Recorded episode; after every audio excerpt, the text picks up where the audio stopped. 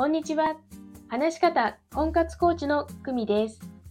このチャンネルでは、話し方を強みにして、1年以内に独学で結婚するコツをお伝えしています。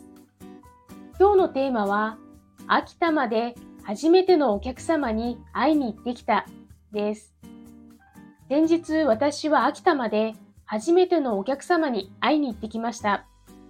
初めて継続してサービスを受けてくださった方です。これは今井隆さんの起業1年目の教科書にあった接近戦に持っていくの中のちょっとしたプレゼントを持って会いに行くを実行したものです。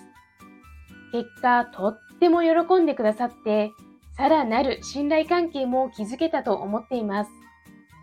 ビジネス上のお客様という関係性を超えてお互いの仕事を応援し合うような、生涯の友人に近づけたような、そんな印象を受けました。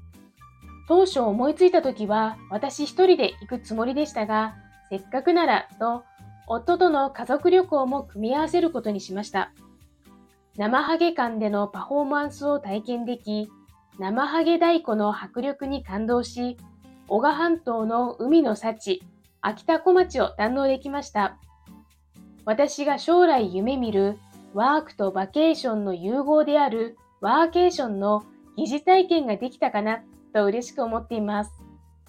秋田まで初めてのお客様に会いに行ってきた一人ビジネスの記録でした。お知らせです。話し方を強みにする60分無料お試しコーチングをしています。概要欄のリンクからご連絡くださいね。